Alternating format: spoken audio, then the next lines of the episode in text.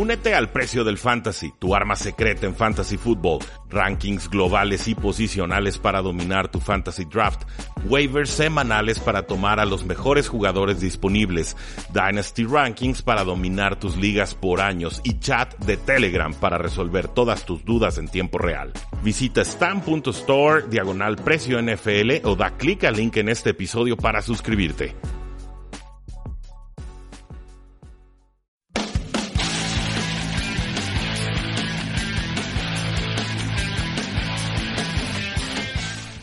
Bienvenidos a su programa Tres y Fuera, el programa que solamente habla de NFL y fútbol americano. Mi nombre es Rudy Jacinto, me conocen de Playmakers Radio, me conocen de Plan de Juego, eh, trabajo con el equipo de Hablemos de Fútbol y por supuesto este espacio también es de nosotros, un espacio en el que nos encanta hablar de NFL, nos encanta hablar de eh, fútbol americano, nos encanta hablar de fantasy fútbol y otras actividades. ¿De qué vamos a platicar el día de hoy? Pues bueno, como ustedes ya saben, dio dio fin ya, o sea, concluyó el NFL Draft, un evento que suele ser una especie de eh, Navidad adelantada para los aficionados a la NFL. En nuestra página tresyfuera.com nos dimos a la tarea de buscar las selecciones más destacadas, las que nos dejan algo de dudas y las que nos dejan eh, muy preocupados por los equipos que los tomaron en la primera ronda del draft. En las próximas semanas vamos a hacer también el ejercicio de la segunda y tercera ronda del draft combinado y este, dentro de dos semanas estaríamos haciendo lo que es cuarta, quinta, sexta y séptima eh, ronda. bueno, y no voy a hablar de todos los picks, no, no nos daría el tiempo, no nos ajustaría, pero eh, sí me interesa destacar los siguientes. Por ejemplo, la selección número 5 de los Denver Broncos toman al ala defensiva Bradley Chubb de North Carolina State. Eh, los Denver Broncos no se aceleraron por un coreback, no subieron posiciones, fueron pacientes, decidieron eh, dejar que el draft viniera a ellos y recibieron como premio a un jugador que en otros años hubiera sido la primera selección del draft. Eh, me parece que consiguen a un jugador con 73 tacleadas, 10 sacks, 3 fumbles forzados, 2 pases bateados en el 2017.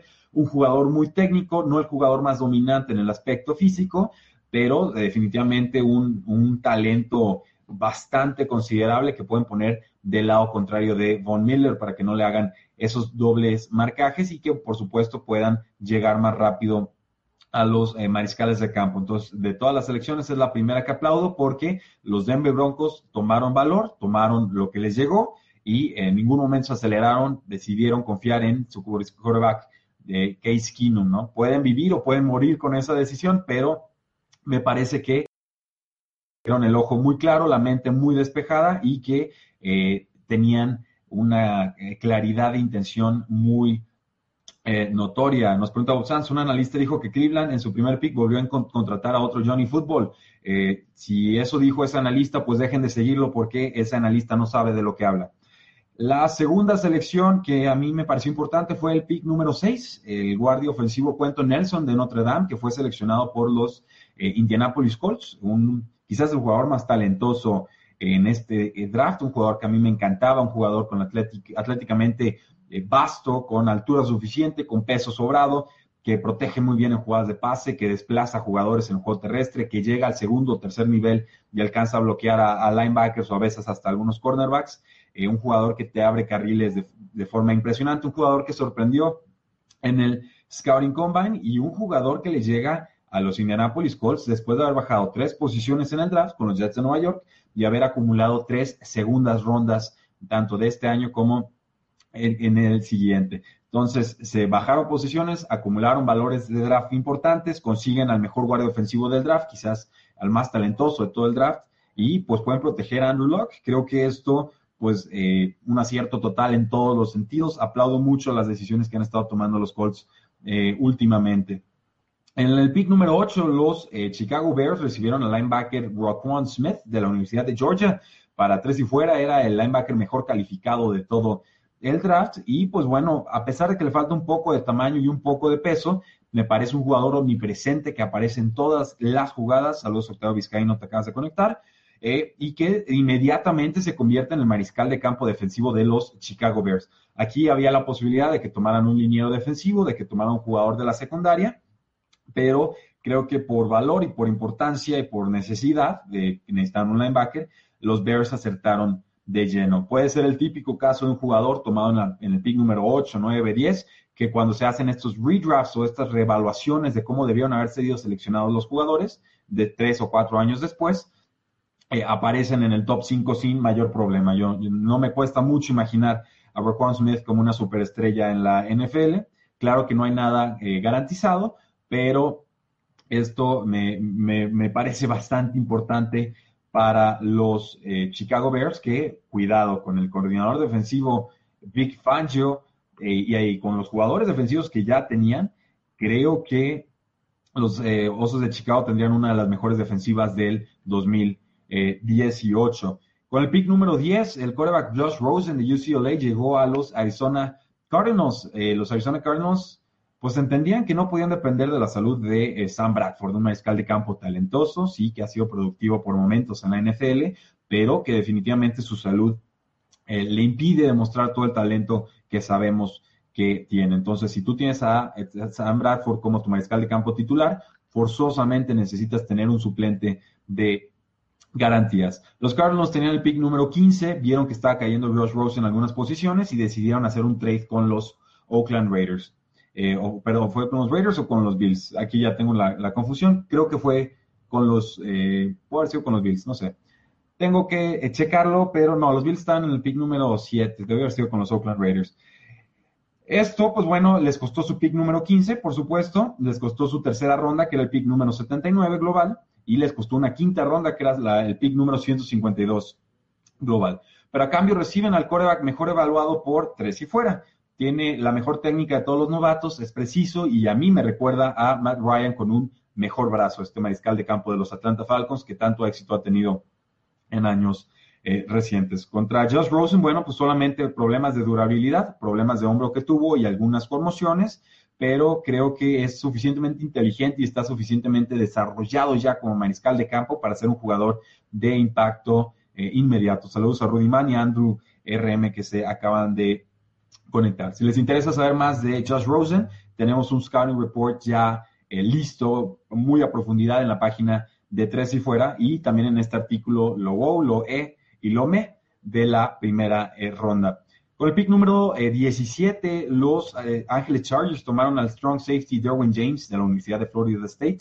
Eh, para mí, el mejor strong safety del draft. Creo que ya era seleccionable desde el pick número 7, donde estaban los Tampa Bay Buccaneers, pero los Chargers lo consiguieron 10 turnos después sin pagar ninguna clase de compensación adicional. Y esto, pues importantísimo, me parece. Saludos a Gabriel Thornton, gracias por volverte a conectar. Nos estaba fallando la señal del primer Facebook Live que intentamos, pero ya estamos de regreso. Tras jugar solo dos partidos en el 2016 por una ruptura de menisco, Derwood James tuvo 84 tacleadas, dos intercepciones, 11 pases bloqueados y una captura de mariscal de campo en el 2017. Es decir, se recuperó por completo, demostró lo que valía y para mí era un talento top 10 que termina siendo seleccionado en el pick número 17. Viene a redondear una secundaria bastante fuerte de Los Ángeles Chargers que también tienen presión bastante agresiva hacia el mariscal de campo y creo que también serán una de las unidades defensivas más interesantes y más poderosas del 2018. En estos momentos, visto la agencia libre, visto el talento que ya tenían y visto también las selecciones de draft, eh, estaría dando a Los Ángeles Chargers como favoritos para ganar su división de la AFC Oeste. En el pick número 18, los Green Bay Packers eh, decidieron subir posiciones. Habían hecho un trade con los eh, Santos de Nueva Orleans, que comentaremos más adelante. Bajan algunas posiciones, pero después deciden subir con los Seattle Seahawks para tomar al cornerback Jaire Alexander de Louisville. Eh, ¿Qué le costó a los Packers subir a esta posición? Les costó su primera ronda, que era el pick número 27, les costó una tercera ronda, que era el pick número 76, y les costó su sexta ronda, que era el pick 186 y a cambio reciben al pick 18 con el que toman a Jerry Alexander y una séptima ronda que era la 248 global. ¿Quién es Jaire Alexander? Es un ex receptor de, que mide 5'11, que pesa 192 libras. Me parece un atleta increíble, un jugador versátil, un jugador muy pegajoso en el marcaje de alas abiertas, un jugador que brilla por su anticipación y sobre todo por su inteligencia. A veces acelera mucho, trata de hacer la jugada grande y, le ganan algunos pases que tendría que haber detenido, pero en general me parece un playmaker que, eh, pese a que sufrió una lesión de rodilla que le costó cuatro juegos en el 2017, sin lugar a dudas es candidato a ser ya dentro de algunos años, cuando tengamos alguna trayectoria o carrera de los jugadores, el mejor cornerback en este draft.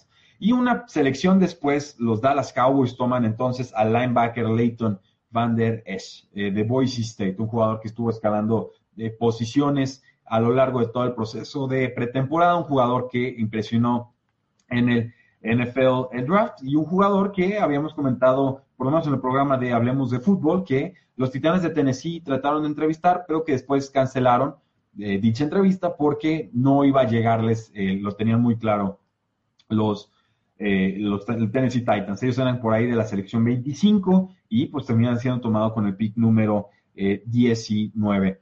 ¿Qué, ¿Qué, ofrece Leighton Van Der Esch a los vaqueros de Dallas? Primero, pues bueno, un jugador que fue el jugador defensivo de la conferencia Mountain West, que mide 6'4, pesa 256 libras y es formidable en el juego terrestre, verdaderamente eh, un jugador que impone respeto, que tiene sus sombreras levantadas, un jugador retro que a mí me, me, gusta bastante. En esta calificación Spark, que te hacen una, digamos, una evaluación de tus condiciones atléticas eh, comparado con tu altura, salió en el percentil número 96, es decir, un super atleta y ha sido comparado con Brian Urla, que era este legendario linebacker de los Osos de Chicago. Me parece un jugador de impacto inmediato, un jugador que le cae muy bien a los vaqueros de Dallas, que no pueden seguir dependiendo de Sean Lee, porque cuando juega les va bien, pero cuando se ausenta les meten dos o tres touchdowns y como 100 yardas más. Creo que esto ya no puede estarle sucediendo a eh, los vaqueros de Dallas y por eso pues yo aplaudo la selección y sobre todo que fueran pacientes porque eh, fue el cuarto linebacker seleccionado y para mí era el tercer linebacker mejor calificado del draft. Los Saints hicieron una selección que comentaremos más adelante y creo que pagaron de más por un jugador que no es mejor que Leighton Van Der Esch. Y bueno, la última selección que quisiera eh, aplaudir, digamos, entre la lista de los Wows, saludos a Mariano Cánovas Lastra, gracias por conectarte. Lamar Jackson de Louisville, también eh, llegando a los Baltimore eh, Ravens. Los Ravens llegaron a despreciar a Lamar Jackson varias veces en el draft, bajaban posiciones, bajaban posiciones, bajaban posiciones, decías, bueno, es que en verdad detestan al jugador o qué está sucediendo aquí, pero bueno, finalmente les sale la jugada, acumulan selecciones, cubren otras necesidades, pero consiguen a su coreback eh, franquicia con una opción de quinto año, que son, eh, digamos, la opción que te ofrece el tener un jugador de primera ronda, que si tú estás contento con su desempeño, puedes aplicarle esa opción de quinto año y puedes retenerlo un año más.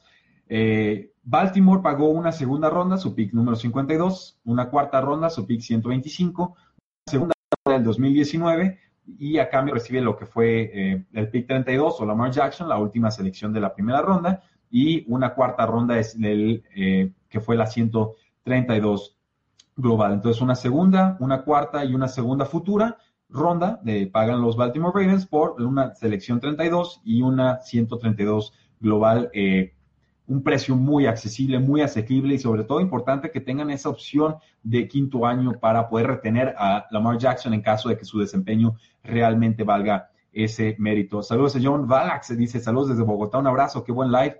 Oye, pues muchísimas gracias. Ahora sí lo estamos transmitiendo desde casa. El día de hoy las instalaciones del TEC de Monterrey no abren por el día eh, del trabajo, pero pues igual hacemos el esfuerzo y ya saben que este programa, si alguna vez no llegan a escucharlo en vivo, queda grabado tanto como video en la página de Tres y Fuera, en facebook.com diagonal Tres y Fuera, o como podcast que pueden suscribirse desde su celular.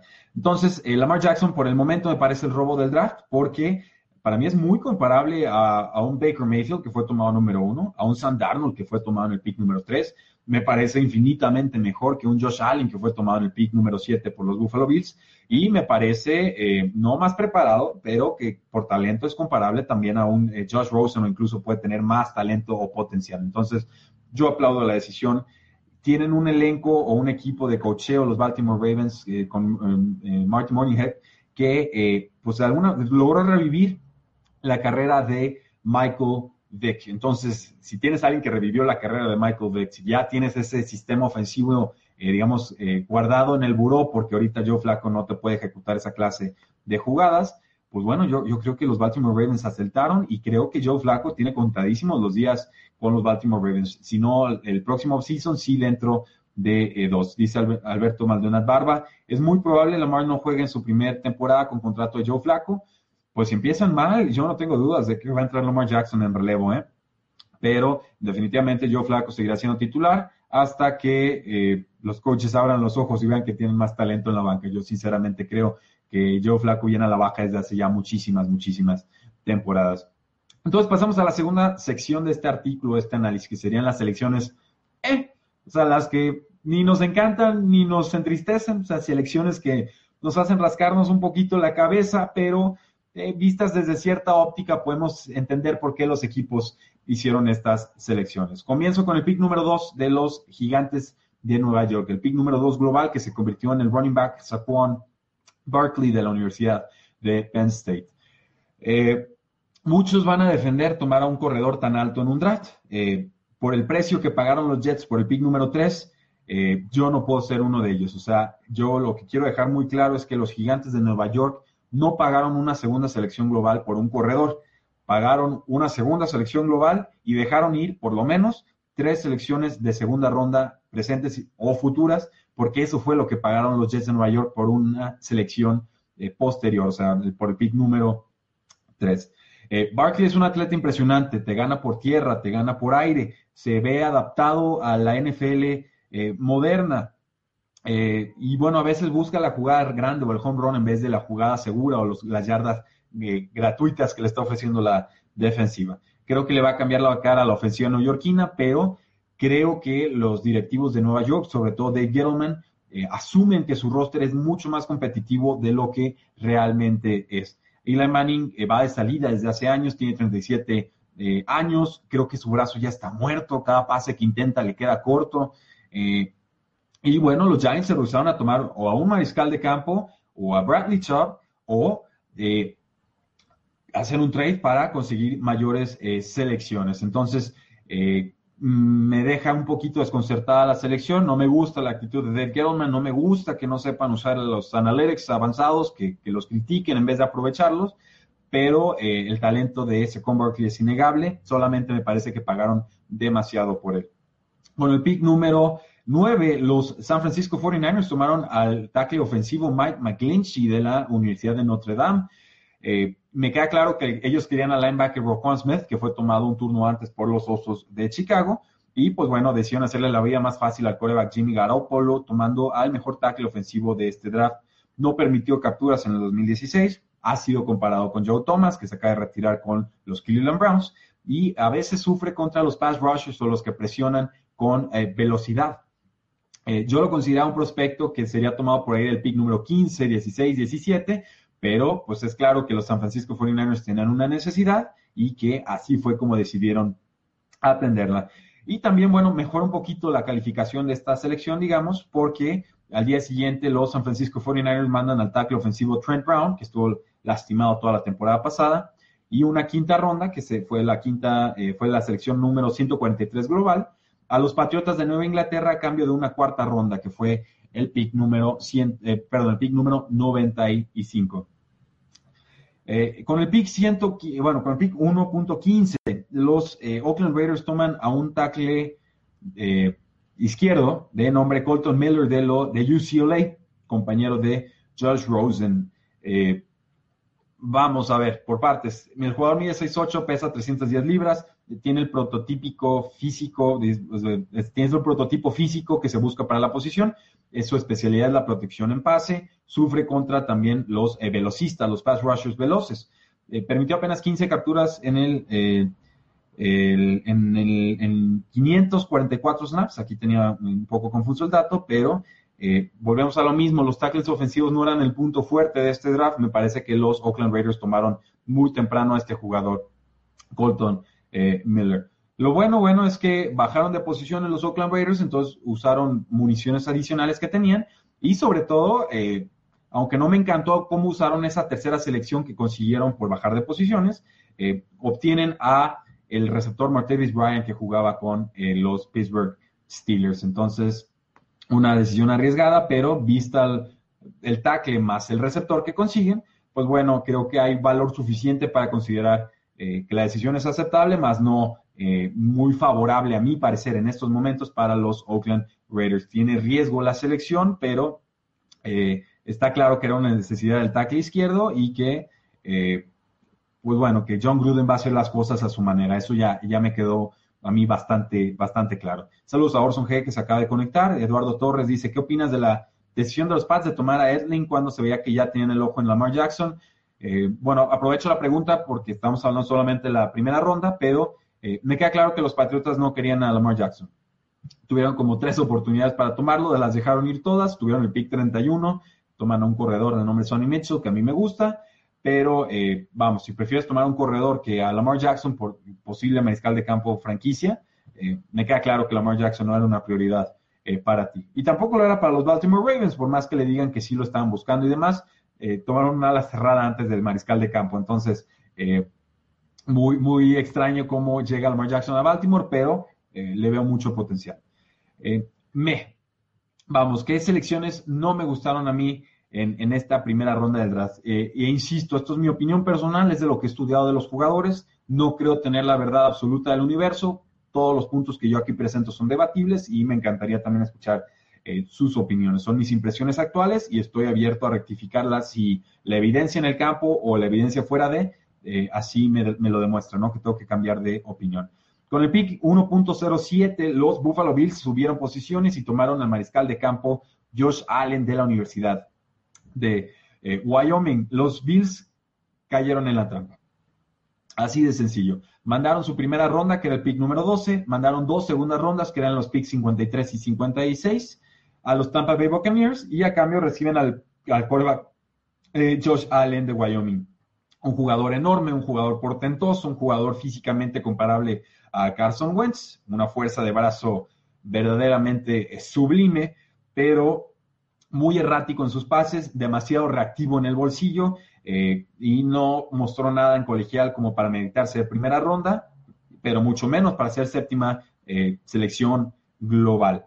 Eh, hace meses, tres y fuera, o sea, yo con mi ranking lo evaluamos como el quarterback número cinco, o sea, detrás de Darnold, detrás de Rosen, detrás de Mayfield, detrás de Lamar Jackson, casi detrás de Mason Rudolph.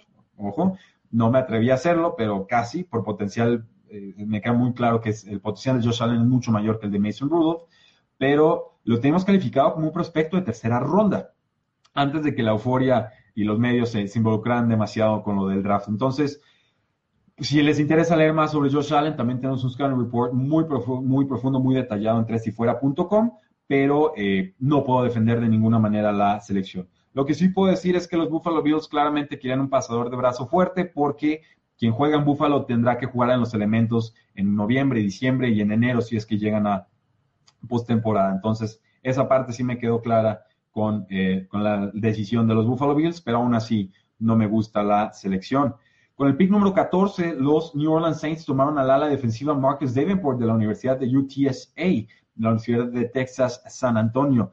Eh, ¿Qué pagaron los Saints para llegar a esta posición? Entregaron su primera ronda, que era el pick número 27, entregaron una quinta ronda y además pagaron una futura ronda primera de, o sea, una, una primera ronda del 2019. Esto para subir del pick número 27 a la selección número 14 con los Green Bay Packers se especuló muchos, pensamos, bueno, aquí viene Lamar Jackson, ya encontraron a su mariscal de campo futuro y sorpresa, que van tomando al defensivo, defensive end o linebacker Marcus eh, Davenport.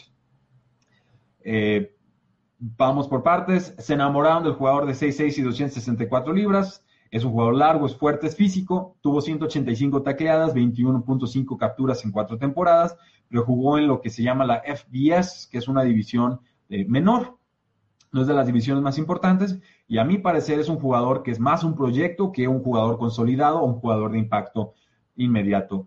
Creo que los Saints pagaron demasiado por él. O sea, verdaderamente tienen que convertirse en un jugador All Pro si pagas dos primeras selecciones por un jugador así. Y hoy por hoy yo no tengo claro que así vaya a terminar su carrera. Los Baltimore Ravens, bueno, dijimos bien por ellos por haber tomado a Lamar Jackson. Pues bueno, aquí les vamos a poner una tacha porque tomaron en el pick número 25 al ala cerrada Hayden Hurst de la Universidad del Sur de Carolina. Y eh, pues bueno, no habían alas cerradas que valieran una primera ronda en este draft, nada que ver con el año pasado, pero eh, eso no impidió que los Ravens tomaran a, un ala cerrada después de bajar dos veces de posiciones en la primera ronda. Hayden Hurst es un jugador de 6'4, pesa 254 libras, tiene velocidad para vencer a linebackers y algunos safeties, pero eh, bueno, bueno, tiene 25 años. O sea, ya es un, es un novato muy veterano, por llamarle de alguna manera. Eh, navega bien las bandas, rompe tacleadas. Eh, algunos les recuerda a Hunter Henry, el ala cerrada de Los Ángeles Chargers. Es una comparación bastante favorable, pero recordemos que las alas cerradas suelen tardar tres años en desarrollarse y, a veces si alcanzan su nivel. Creo que aquí los Ravens deciden seleccionar más con necesidad que con el valor que le está ofreciendo el draft y por eso no aplaudo la eh, decisión. Y con el pick número 27, eh, los Seattle Seahawks tomaron al running back Rashad Penny de la Universidad de San Diego State. Eh, bien por los Seattle Seahawks por haber bajado de posiciones, mal por los Seattle Seahawks por haber tomado a un corredor y peor por haber tomado a un corredor que ni siquiera estaba en el top 5, a mi parecer. Rashad Penny es un jugador de 5'11, 220 libras, corta sin perder velocidad, sabe regresar patadas, atrapa bien el balón es un atleta aceptable para la NFL, no es un super atleta. Se le compara, por ejemplo, a Terrell Davis, este exjugador de los Denver Broncos, eh, no tan fuerte o tan físico, pero sí con algo de mejor cambio de dirección, explosión y visión. Eh, creo que corredor no era la necesidad principal de los Seattle Seahawks. Es más, creo que no era ni siquiera el top 3. Hubiera sido con la necesidad número 5, la número 6. Pero es que ni siquiera seleccionaron a Nick Chubb, ni siquiera seleccionaron a Darius Guys, ni siquiera seleccionaron a Sonny Mitchell, o a Kevin Johnson, que para mí eran eh, corredores bastante, bastante mejores, que algunos fueron tomados en segundas o hasta terceras rondas. Desconcertante para un equipo que está en reconstrucción y creo que eh, Rashad Penny no, no soluciona demasiado lo que los Seattle Seahawks tenían o venían adoleciendo. Y ya como última selección, por lo menos de este artículo, los Pittsburgh Steelers tomaron a el full al, free safety Terrell Edmonds de la Universidad de Virginia Tech. Eh, un jugador de 6'2, de 220 libras, es alto, es veloz, tiene detección lenta de jugadas, es de reacción lenta, más un jugador a desarrollar que un jugador consolidado. Eh, en su segunda temporada tuvo 101 tacleadas y 4 intercepciones, o sea, números aceptables, no destacados, no muy destacables, pero para mí era un jugador de cuarta ronda que los, eh, los Pittsburgh Steelers deciden tomar en primera. Para mí habían jugadores mejores, por ejemplo, el safety de Stanford, Justin Reed, el safety de Alabama, Ronnie Harrison, el safety de Texas, Armani Watts, o por ejemplo, eh, Texas A&M, eh, Texas A&M, o por ejemplo, Jesse Bates de la Universidad de Wake Forest, que también es un programa menor. Eh, Pittsburgh le encanta hacer esto, le encanta tomar a superatletas que son más atletas que jugadores, pero a favor de Terrell Edmonds, mientras escuchaba podcast, mientras me informaba más sobre el jugador, parece que su última temporada la jugó lesionado. Entonces, si ponemos eso en perspectiva, eh, o sea, si vemos su cinta de juego y decimos, bueno, es un jugador lesionado, entonces ya me empieza a impresionar un poco más su desempeño. Si hubiera sido un jugador sano, dices, pues no está llegando a las jugadas, las está detectando demasiado tarde. Entonces, eh, hoy por hoy creo que había mejores safeties, creo que Pittsburgh eh, se enamoró de un jugador que podía haber conseguido más tarde y por eso lo tengo en la lista de selecciones no tan favorables. pregunta Orson G, hablando de Cincinnati, hubiera sido por un centro. Eh, creo que el liniero era importante para los Cincinnati Bengals. No tengo ningún problema con las selecciones de draft en general que tomaron, pero sobre todo eh, por el, liniero que decidieron tomar en esta eh, instancia. Me parece que los Bengals, pues teniendo un draft bastante seguro, un draft bastante aterrizado, digamos, deciden reforzar la línea ofensiva. Fue su principal problema en el 2017. De hecho, ahorita estoy buscando las selecciones de los Bengals para ver si podemos comentarlas muy eh, brevemente, pero eh, vamos viendo, aquí ya, estoy buscándola, eh, vamos viendo, tan, tan, tan, y Wikipedia nos dice que el jugador de Ohio State, Billy Price, fue la selección.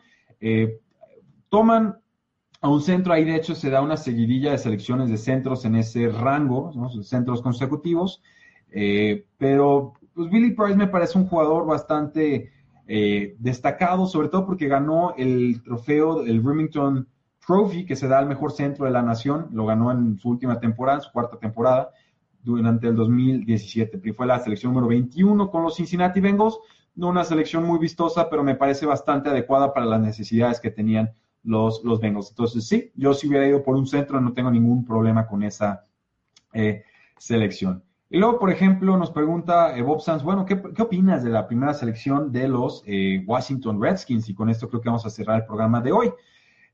Deciden tomar al liniero defensivo de Alabama, Ron Payne, con la selección número 13 eh, global. Es el segundo año en el que los Redskins toman a un liniero defensivo en la primera ronda. El año pasado tomaron a Jonathan Allen y pues bueno, esperan que sea un golpe un 2 bastante eh, fuerte o poderoso. Físicamente muy destacado de Ron Payne. El problema que yo tenía con él en, mi análisis cuando lo veía jugar es que es muy inconsistente. O sea, te ofrece unos juegazos o incluso en un mismo partido nivel muy alto y de repente eh, desaparece un cuarto completo, ¿no? Y dices, bueno, pues ¿dónde está Ron Payne? Y ahí sigue en el campo y, deja de tener impacto. Entonces, en la medida en la que logren entrenarlo y, pues ahora sí que concentrarlo para que esté involucrado en el partido todo el juego, creo que los Washington Redskins habrán conseguido un talento bastante eh, importante para, sobre todo, cerrar ese juego, esa, defensiva terrestre que tanto daño le hizo a los Washington Redskins. Le corrieron a placer en el 2017, esto no se puede repetir en la temporada 2018. De mi parte sería todo. Yo soy Rudy Jacinto. Este es el programa de Tres y Fuera. Si quieren seguir involucrados con lo que estamos haciendo, pues bueno, facebook.com diagonal Tres y Fuera. En Twitter me pueden encontrar como Paradoja NFL. Y pues por supuesto nuestra eh, página web tresyfuera.com con artículos que se actualizan todos los días. Y el podcast también es, importante. Suscríbanse, síganos en iTunes, déjenos reseña de cinco estrellas. El programa se llama Tres y Fuera. Muchísimas gracias por haberme acompañado este día de hoy, día feriado. No, eh, lo estamos haciendo desde la comodidad del hogar. Y pues bueno, eh, espero que les haya gustado el programa. Oscar J. Padilla dice excelentes comentarios, muchísimas gracias. John Villac eh, nos da un, pulgar arriba, le damos un like de regreso. Y nos dice Bob Sanz, buen comentario sobre Pain, espero que, se, que les refuerce un poco. Yo creo que les va a reforzar bastante, Bob Sanz. Muchísimas gracias, tres y fuera.